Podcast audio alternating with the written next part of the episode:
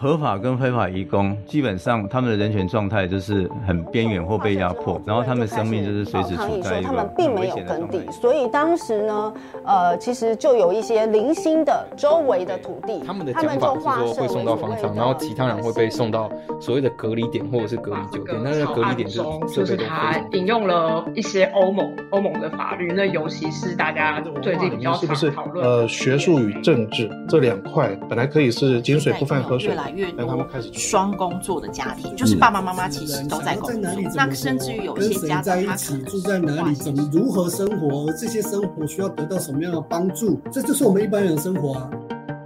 这里是灿烂时光会客室，我是管中祥，一起听见微小的声音。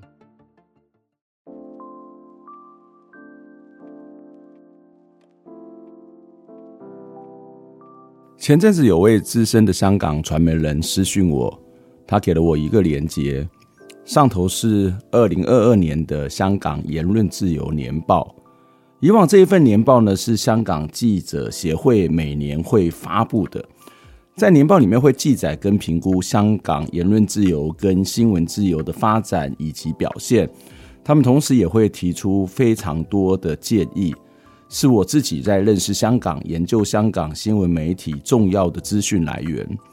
十多年来看着这份年年出版的年报，其实让人是十分沮丧的。就如同大家所知道的，在中国的统治之下，原本新闻自由度在亚洲名列前茅的香港，这几年其实是节节败退、急速的下降。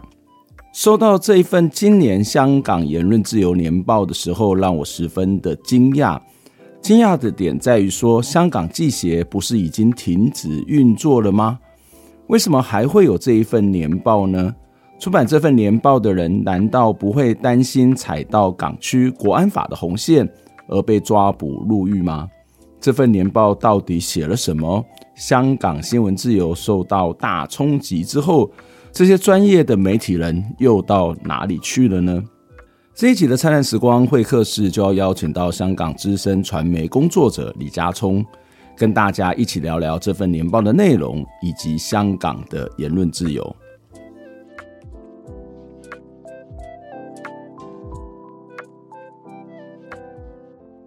家聪你好，你好，大家好。我一直很担心把你叫成李家超，这差一个字千万不要。不过我想一开始是我一开始所谈的所谓的香港新闻自由年报的部分哦，就是在谈香港新闻自由年报之前，我想先请教一下，就是香港记协现在的状况怎么样呢？其实香港现在的媒体状况，就我个人来讲，我觉得比较恶劣。嗯嗯，因为毕竟在国安法以后，对，还有。新增的一条，其实不是新增，它挪用以前一条很久的一个条例，嗯、什么煽动刊物罪，对，刊物罪。然后你利用这个条例的话，你就很容易以以言入罪哦。所以每个全全美记者呢，呃，全美人都很容易堕入法网。嗯、所以呃，加上国安大法啦，所以你说现在你在香港想写一些比较。批判性的东西其实很难很难，嗯，因为你不知道他们的红线在哪里，呀呀，因为国安法不是一条，呃，好像普通法一样，你就写，不是那么明确，对，明确一点都不明确，所以你很容易就到踏踏到他的红线，嗯，所以因为因为所以这样子的话，香港新闻自由的压力是越来越大，嗯，对。其实我们知道记协的前会长，我不知道现在还是不是会长，就是申哥。陈朗生，他还是会长。那他其实也遭到很多次的约谈。我们看到这几年香港很多的这种独立的机构、NGO 组织就纷纷的解散，或是就停止运作了。香港新闻记者协会还存在吗？其实呃呃，记协还存在不过它的好这客观来讲，已经没有以前那么的活跃。嗯哼哼哼。现在的功能是比较呃做一些资源的工作，比方说。嗯嗯呃，给香港的媒体人办一些工作坊啊，Okay. 呃，一些呃工作的交流比较多。嗯，嗯，但你说好像几年前，比方说记记记者协会也办过一些捍卫新闻自由的游行啊，会发声明啊，游行也是对，嗯，现在就比较少。如果说游行的话，就肯定不会，嗯，也没有，嗯，嗯，但最令我们传媒界比较震撼的，就是好像你刚才讲了，季羡。今年没有写对那个言论自由报告。对对对，就幸好有很多呃。香港跟海外的媒体人跟学者，嗯、他们就承办了这个工作，嗯，嗯嗯。就默默的写，嗯、然后最后这个年报就发发布在这个国国际记者联会的网页，对对。对对对，这个也是比较有一有一点点安慰了，嗯，但是，呃，记者香港记者协会没有写这个言论自由报告，我们也不能够说要怪他什么，嗯、因为毕竟这个。协会在香港，我觉得他很困难去写这个吧。对对啊，哦、就就是因为我们都都知道，因为是国安法的关系。对，因为你写这个言论自由报告，当然会包括很多对政政府是比较负面的、嗯、的情况。嗯，所以这个你在香港写的话，你就很容易随时随地就就。嗯可能给抓了，要关门了等等，嗯，大家大家想不到的情况会、嗯、会发生，对。所以我们可以看到有一群呃一群香港的这种对新闻自由、对传媒非常关注的，可能是学者，可能是这个传媒工作者。那他可能也许在世界的每一个地方，或者在不同的地方来做这件事情。但是我不知道，我很好奇，不会担心吗？就是刚刚谈到香港记者协会，如果在香港写这样发发行这个东西或者出版这个东西，可能会遇到国安法的问题。可是其他的人在做这件事情的时候，不会有这种担心跟焦虑吗？因为呃，以我所了解，呃，以前过去前几年，我也、嗯、我也有写过。记者协会的那个言论自由报告，嗯、我们都是具名去写。嗯，对。但今年这一个海外的媒体人跟学姐写的时候，他们是匿名去写。OK，哦，也是多多少少要要避开，嗯、因为毕竟有些人还在香港啊。你说国外的可能比较放心、安心一点，嗯、但是可能国外的人、国外的媒体人，他们的家人还在香港，也也有可能他们有时候要回到香港去、嗯、去探亲也好，什么也好。嗯，嗯所以。他们就决定所有的呃 writer 都是匿名的去、嗯、去做，嗯，嗯但我想补充一下，就是为什么还要坚持去写？嗯、其实我我也问过其中一些我们叫同行同僚，嗯，他们都讲了一个很重重要的道理，其实那个言论自由报告对学术界来讲是非常重要的一个报告，对，对因为它是比较很扎实的去、嗯、去记录过去一年香港的情况，原来是。我知道的是，过去很多学术的研究都有参考香港的每一年的言论自由报告。我自己在写论文的时候，我每年都看香港记者的报告。对，所以他们就觉得，哎，这个传统不能够停止。嗯，这个不是一个遗失，是一个很重要的一个一个 archive，是一个历史的文献。对对，所以他们就坚持要要要做这个事情，也很幸运，呃，有国际记者年会的。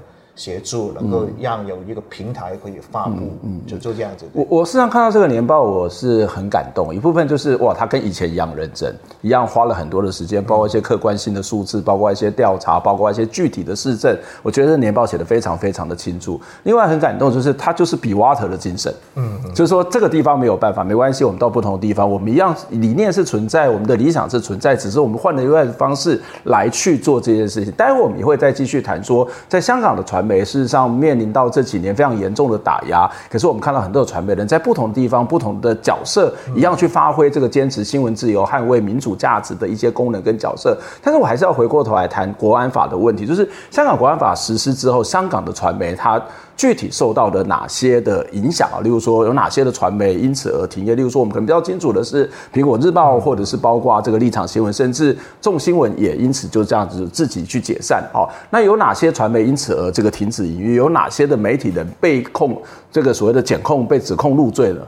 所以，其实刚才你讲的那个部分，就是今年的言论自由报告，我觉得我看过以后，我觉得是最最重要的部分。嗯嗯。为什么要坚持写下去？因为过去一年，其实我感觉到是回归二十多年来，嗯，最重要、最影响媒体的一年。对，就我们回顾一下，就是在二零二零二二零二一年六月份的时候，嗯、先是苹果日报要自行结束，因为呃，先是老板给给给抓了，被抓，对，然后前前后后有呃六七个高层也包括总编啊这些，总编啊。社长，社长对，呃，副总编啊，执、嗯、行总编啊，等等，都都给给抓，然后主笔了英文版的主管也、嗯、也给抓了，所以这个是传媒界我们说是一个很大的一个警号。嗯，其实，在苹果日报结束以后，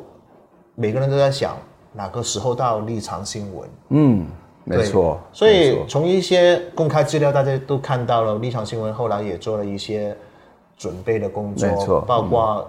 呃，解先解雇所有的、嗯、的的同事，嗯、所有的员工，然后再重新聘请的等等一些操作，以以防那个最坏的打算。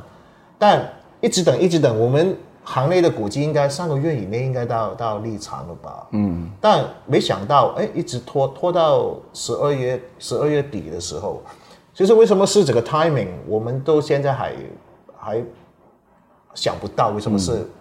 选择在年底的时候，嗯，但是在立场新闻倒了以后，最后一个比较有规模的亲民主的媒体就是中新闻，中新闻对对，所以中新闻最后也承受不了那个压力，都选择自行结束。嗯，啊，我们不会说，哎，你干嘛？他还没来抓你，你就关闭，不坚持最后一个声音。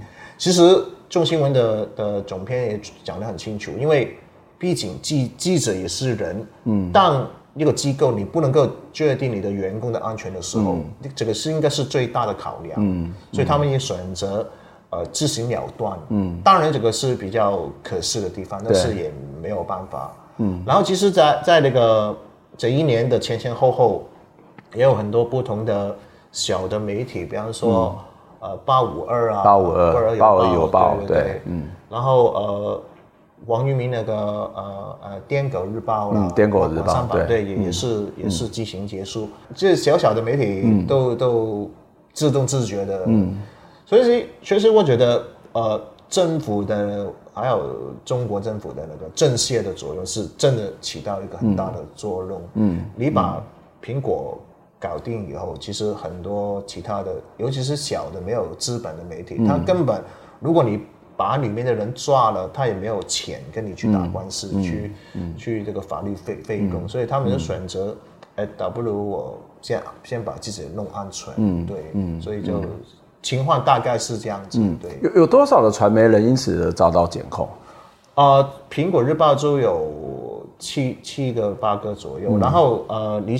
呃，立场新闻都都有他们的总编啊，还有这个记行啊总编，嗯，都给抓了。嗯、到最近啊前呃前几天呢、啊，嗯，总编终于能够对释出来。钟佩权，对对对，嗯，其实很感慨的就是啊，钟佩权他不经不觉也也做了十一个月，嗯，然后对，这样时间过好快，就十一个月了，对，很快啊！你看苹果给抓的那一些。嗯已经一年多，一年多，离经也要两年。对啊，离经已经两年了。嗯，你可以看到，就是我我当是他们真的有罪，在中国的角度，嗯、在香港这份子，我当他们真是有罪。嗯，但过去香港我们说普通法就是无罪推定论，对，是个什么意思呢？就是说你还没判决之前你是无辜的，没错。所以过去的。就算你是杀人犯也好，也不会把那个诉讼的程序拖那么久。嗯，嗯，这个是对于被告是不公平的。对对。而且现在的案件就是说，啊、呃，他已经拖了两年。嗯。你最后的判决是多少年？可能他已经默默的做了三分之一。嗯。如果如果他真的最后是无罪的话，嗯，当然这个可能是。是很低很低很低，嗯，他就白白做了两年，嗯，所以我觉得这个最不公平的地方就是，嗯、就是这个。另外一个部分就是，呃，他们说呃，立场也好，苹果也好，说里面的文章有一些危害国家安全啊，不拉不拉，然后说分裂国家等等，只是指控，尤其是我莫名其妙的就是。你说你把总编辑抓掉，我觉得法律上也是合比比较合理一点点，嗯、因为他是主要负责总编就是负责人嘛，嗯、在法律上。嗯、但你看，其他的编采人员你也抓了，嗯，其实有必要吗？嗯，所以这个就是为什么我觉得过过去一年是。传媒界最震撼的一年，就是这个原因。嗯，对。不过我觉得很大的一个意义，对于香港的政府或是对中国政府来讲，它是杀鸡儆猴。对。那第二第二个意义就是我先把你这些隔离掉，那你就不敢造次，你就不敢乱来。但是你有没有罪其实不重要，因为我把你震慑住了，后面的人就会害怕。这就是某种的白色恐怖，就是寒蝉效应。真的已经做到，嗯，真正已经做到，嗯，因为很简单，先不要说所谓的亲民主的媒体，嗯，就算你。平常呃立场比较中间的那一些传统媒体，嗯，《民报》对啊，呃《民报》等等，呃，现在的记者，你看很多现场直播的记者会，还有一些批判性的问题可以问吗？嗯嗯，这个包括两个因素，第一，在场的新闻官他看见你可能平时是比较爱问一些比较批判性强的，他不让你，他不点你了，不点你，对，第一，第二就是我知道很多的前线的记者多多少少都有一些。自我审查，嗯，自我审查过去可能出现在报道里面，嗯，但现在已经出现在问问题里面，okay, 就是最前端的时候他就自我审查。对啊，嗯、因为确确实实我听过有些案例，嗯，有某一个电视台有记者去问了一个比较批判性的问题，嗯，然后回到公司以后就给老总去骂，哇，然后我们说雪场就。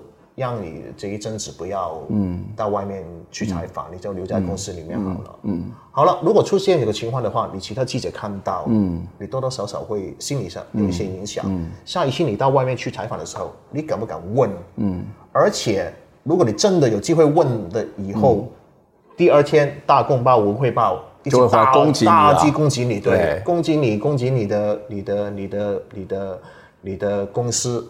其实今年的年报里面也有也有写到有一个就是闹新闻的那个例子，有记者问，呃，有关于呃中国大陆送一些医护人员来香港援助这个抗疫的情况，他就问一个其实很重要的问题：如果出事的话，呃，我没有听说，如如果出事的话，那个那个责任的。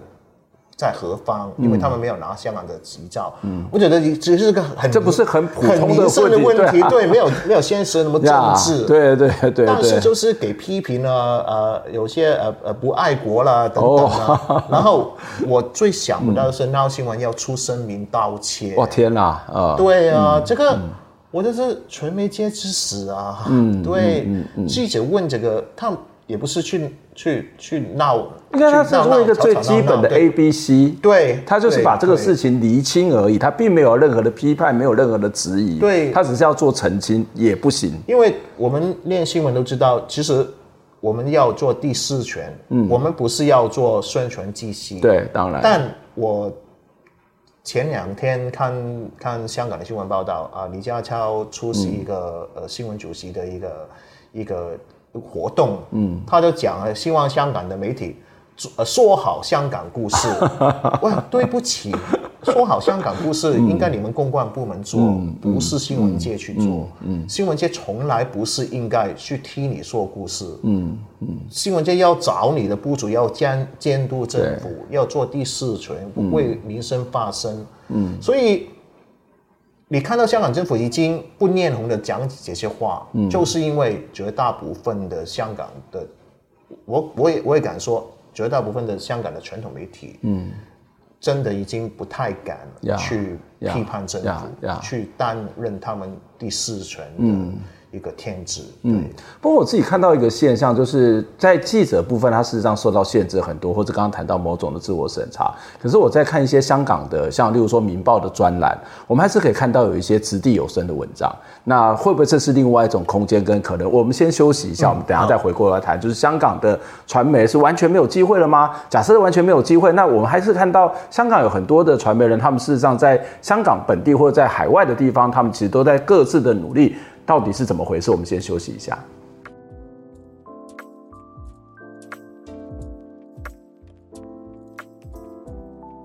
当时收到这一份年报的时候，香港的朋友他跟我说，这是几位朋友合力做的《香港言论自由年报》，以补香港记者协会碍于时事而漏下的历史空白。的确，今天的新闻就是明天的历史。新闻是历史的记录，怎么可以任其空白呢？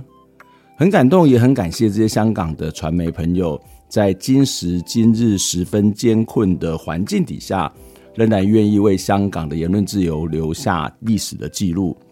事实上，不只是这份年报在写历史，许许多多被迫离开传媒的香港媒体人，他们仍然在各地透过不同的方式来写历史。接下来，我们要继续和家聪聊聊香港的传媒人现在到哪里去了，他们又在做些什么。在进节目之前，一样期待您可以透过捐款的方式来支持我们。透过您的捐款，我们才能够集资，成为一个更大的力量，那我们能够走得更远、更好。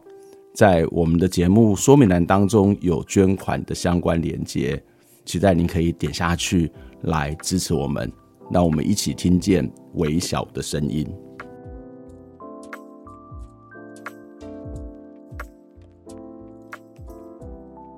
欢迎再次回到灿烂时光会客室，我是主持人管中祥。今天在节目当中邀请到的是资深传媒、香港传媒的工作者李家聪，跟我们一起来聊香港的一些现象。家聪你好，你好，嗯，刚才老师讲一开始的时候我都忘了回应一下，你说现在很难找香港人来，对，那我算是大胆的，对，你算是大胆。我我觉得你刚刚讲的寒蝉效应也发生在我的身上。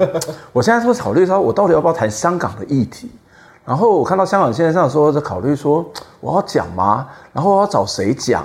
我找谁讲？我会不会害了他？嗯，我其实会有我我我举个例子，我曾经有一次曾经啊、呃、访问过一个香港的传媒人，那因为呃 Facebook 会有这个回顾嘛，嗯，我就把它回顾，我就把它转贴，然后 tag 他。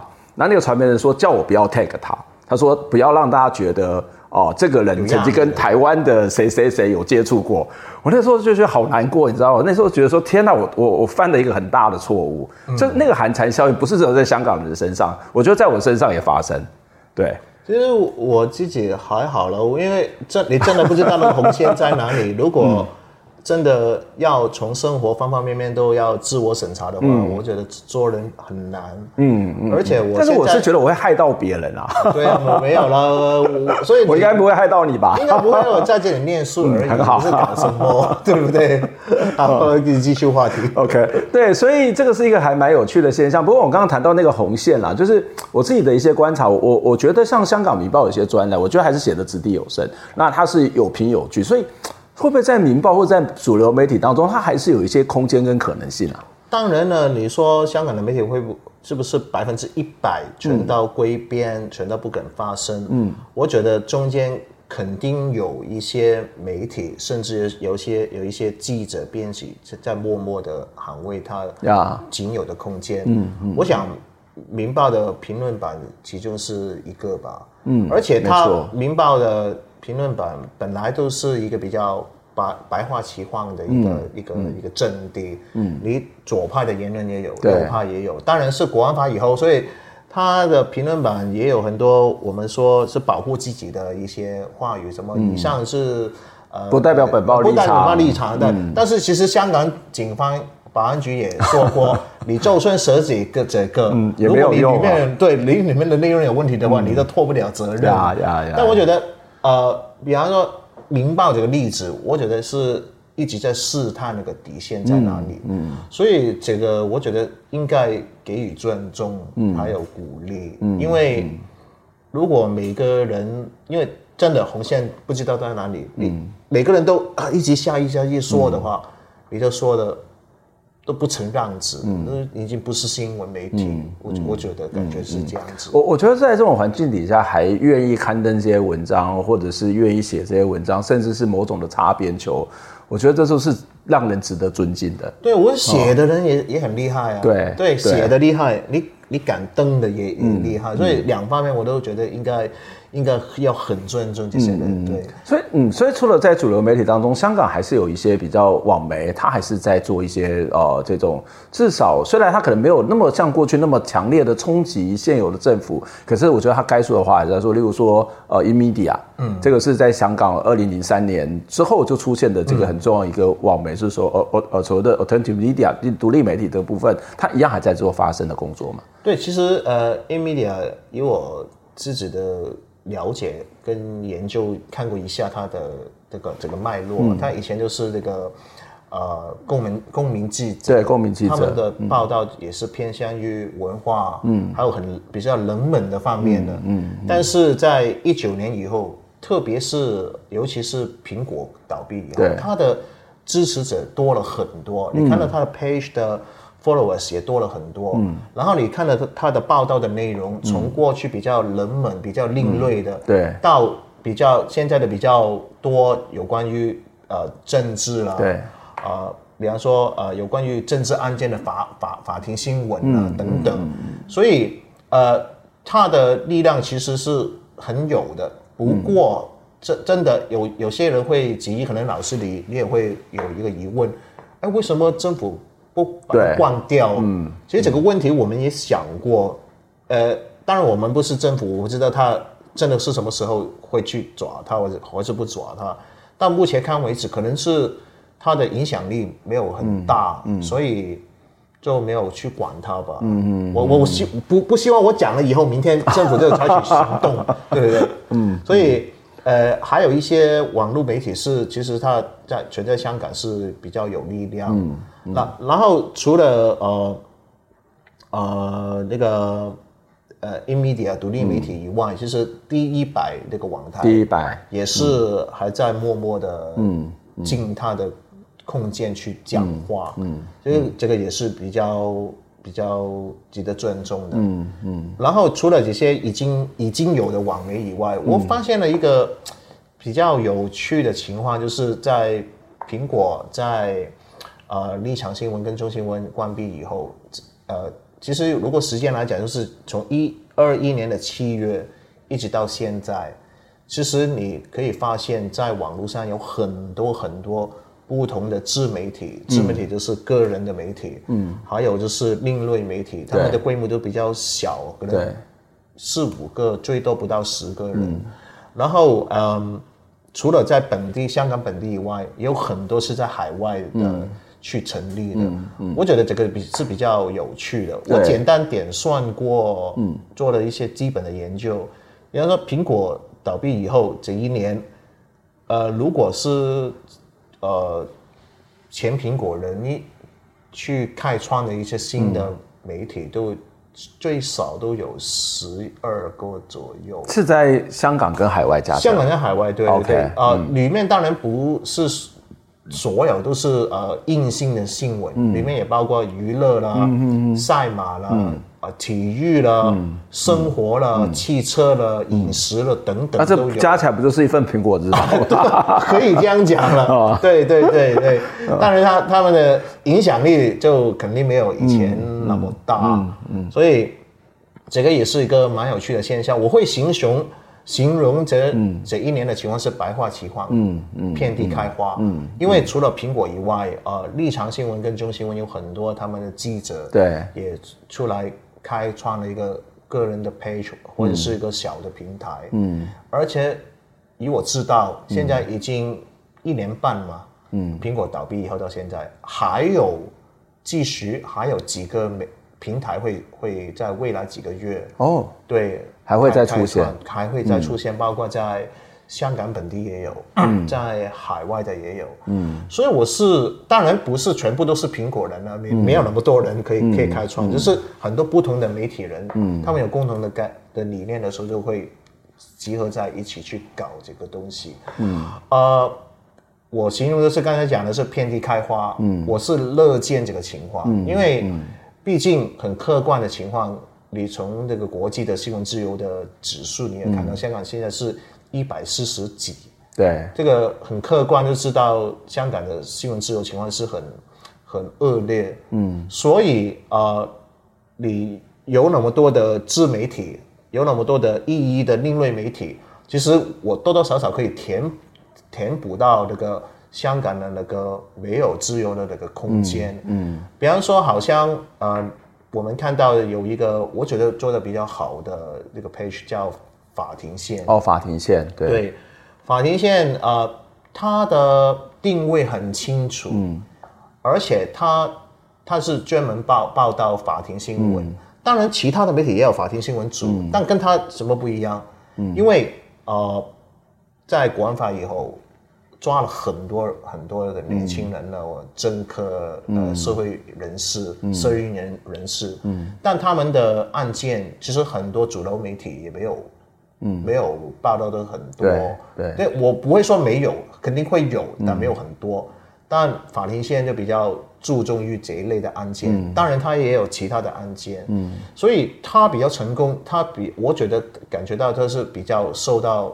行内的嗯。的支持，都是因为它真正最能够填填补了现在缺的的那一块，嗯嗯，所以所以我觉得哎，它的定位是真的很好哦，嗯，因为就是你没有它的话。你很多法庭新闻里根本都没有机会。他他其实蛮多的时候是把在司法审判的一些消息，对，他就是把它呃描述出来，就是客观的去描述说现在发生了什么事，谁遭到检控，谁可能遭到保释被保释了，所以他就是一个比较客观性的描述。对，我觉得是一个非常基本的公共资讯嘛。对呀，所以所以呃，你说的那么基本，可能。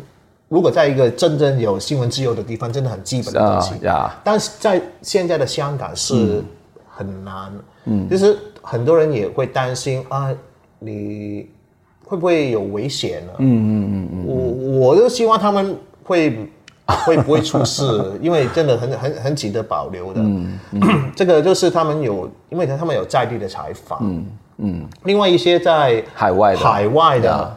海外的媒体的好处，当然就是说你多多少少可以脱离这个国安法的红线，嗯，嗯，但它的缺点或者是弱点就是你没有在地的采访，嗯嗯，所以你看到很多呃，如果它的总部在外国的一些另类媒体的话，他们的报道的方向主要都是跟进香港的 daily 新闻，嗯，然后做一些评论，嗯，做一些 reaction，嗯，嗯，然后也。会有很多海外香港人的故事，嗯，这个对。这个就是像像追新闻就是吗？哦、呃，追新闻也是，对，嗯、在海外的，嗯、然后同文呢，嗯，也是在海外的，对，这一类的，就是绿绿豆了，就是香港电台的，对、嗯、的前同事去、嗯、去做的，他们都比较多一些海外的香港人的故事，嗯、这个这个也是，但当然，如果你说他是个香港媒体来讲，他们。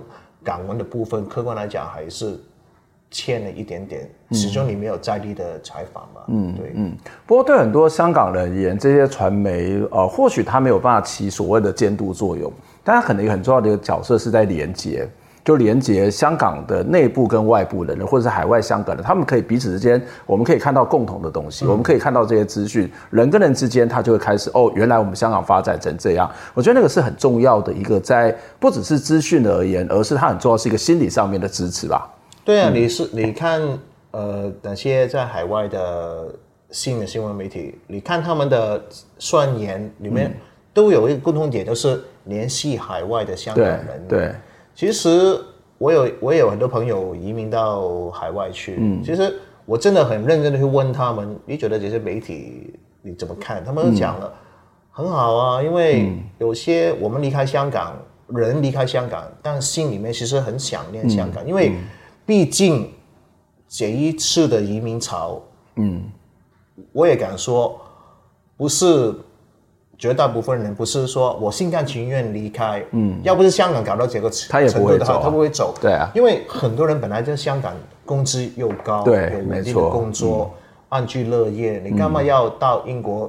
可能做一个一个一个呃呃 warehouse 的一个 helper，嗯，做一个 driver，嗯，真的有很多情况就是你你你根本都不能够跟香港的情况相比，嗯，但他们都要走，就是为了孩子，为了自己的。能够在一个自比较自由的地方去生活，嗯、所以一个一个媒体去连接香港人，对他们来讲是一个心灵上的一个安安慰。嗯、我觉我我感觉到是这样子，对。嗯，那这些媒体怎么怎么样过生活？就就是说这些传媒人他怎么怎么活下去？例如说，呃，你要去写稿，你可能要做某些的采访，那你可能要有自己别的工作。这个是纯粹的热情吗？还是有什么？依依我的了解了，因为比方说在海外的有有两种啊，嗯、有一些如果他资金比较够的话，嗯、他也可以多多少少用一个低于水平的薪水，嗯，去聘请海外的香港人，OK，去去做这个媒体工作。嗯、但有一些他的他的资金根本都不太够的话，其实那些记者是一边 part time 的做那个媒体的记者，part time 他就去做一些啊、呃、劳动性的工作，嗯、去、嗯、去养活。嗯，这个我觉得啊，我听完以后就觉得非常的感动。嗯，嗯据我的了解，这他们会会觉得，哎，我为什么还依然要要当一个记者？嗯，不是说什么呃光风光啊、光彩啊、挂名啊、嗯、那个名誉的，嗯、就是只想。为香港人保留一个应该有的声音，嗯，所以这个都是绝大部分现在的，不管是在香港跟海外的，都是他们的共同理念，嗯，我觉得他们最大的公因公因素就是想保想保留一个应该有的声音，嗯，对，想给给香港人给海外的香港人听到一个。不只是官官方的声音，嗯，对，这个这个理念，我觉得是蛮崇高的。所以它不是只是一个所谓的传媒的精神的延续，甚至某种香港的专业的精神、独立自主的精神、热爱自由的精神，它其实也在海外其他地方是持续的延续的。呃，对，其实这个有有有几个面向。第一个，呃，我最近也是做这一类的研究，嗯，所以我我感觉到。香港媒体，不论是在香港还是在海外去做这个自媒体，嗯，它某某一个程度上，我我觉得是一个抗争，嗯嗯，这个怎么样的抗争？是一个对于香港新闻自由受到打压的一个抗争的一个手段。嗯、当然，这个抗争，它不是说我我要写文章去骂政府就是抗争，嗯，他去保留保留某一个声音，就是一个很好的活下来就是抗争。对啊，对啊，那个这个是第一个面向。嗯、第二个，我我也感觉到，呃，香港的媒体人是很奇怪的，可能江泽民说的对，嗯、香港人香港的记者。跟外国记者不同，全世界任何地方你们都比他们快 啊！对，香港记者就有这个，我有看过那那段。对对对，香港记者就有个特点，嗯嗯，因为好多媒体人我认识的都说，他一天是记者，他一生一世都是记者。哇，对，所以不光是他过去可能在一个很大的媒体有很很好的 backup，他当记者当了很多年。没有了以后，他也依然会找办法去继续发生。嗯，对，这个是香港媒体人的特性。但到底是什么原因？我觉得也可能也是一个很好的研究题目。对，我我不晓得，就是我觉得某种程度上面，香港的精神，就是刚刚谈到那种专业自由，或者是某种的。坚毅吧，就是毕竟香港这个数百年来都是面对很多不同的殖民者，然后香港的冒险精神一直是让我觉得很钦佩的。嗯，所以这个其实我觉得是有很很深的一种文化习性在香港人的身上，它未必叫做狮子山，它可能叫做别的东西。对，所以所所以也可能也是也是这样子一一个抗争精神吧。嗯，因为呃，其实。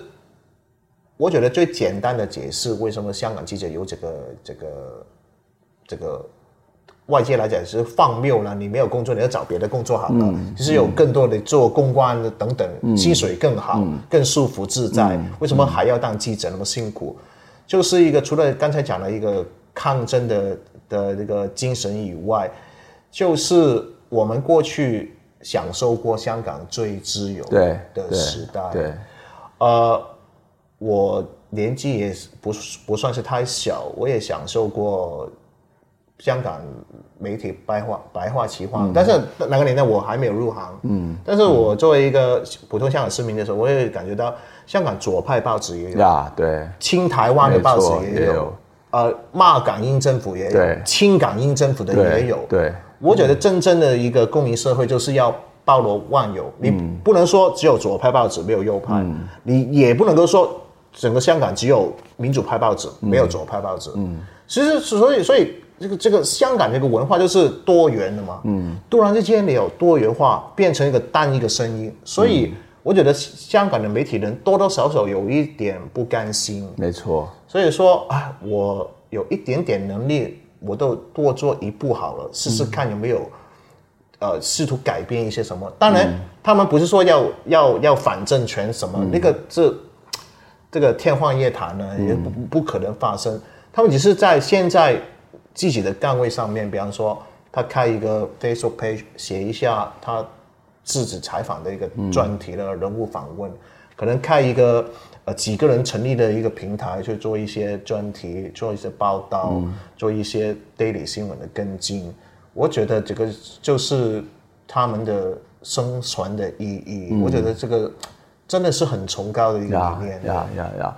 我之前呃，香港媒体曾经访问过我，对于香港呃反送中之后的一些看法，然后对于香港媒体的一些怎么样去持续的能够活下去。我当时有一个想法，就是呃，不只是 be water，它其实还是 be seed，就是不是只有流水，它还是种子。嗯，我们看到现在的状况是在不同的地方成为种子，它一定会慢慢的发芽。你对香港的未来，或是传媒，不管是在本地或者在四散在各地，应该都蛮有信心的吧？呃，其实现在越开越多呃，但是你做一个成立一个媒体最重要的一个一个想法就是你怎么样 sustain 下去？嗯，sustainable 是我觉得是他们最难去去想通的一个问题。嗯，嗯但包括我自己，包括我的同行，他们都乐观其成，乐、嗯、乐观。现在看了那么多，嗯、我们就。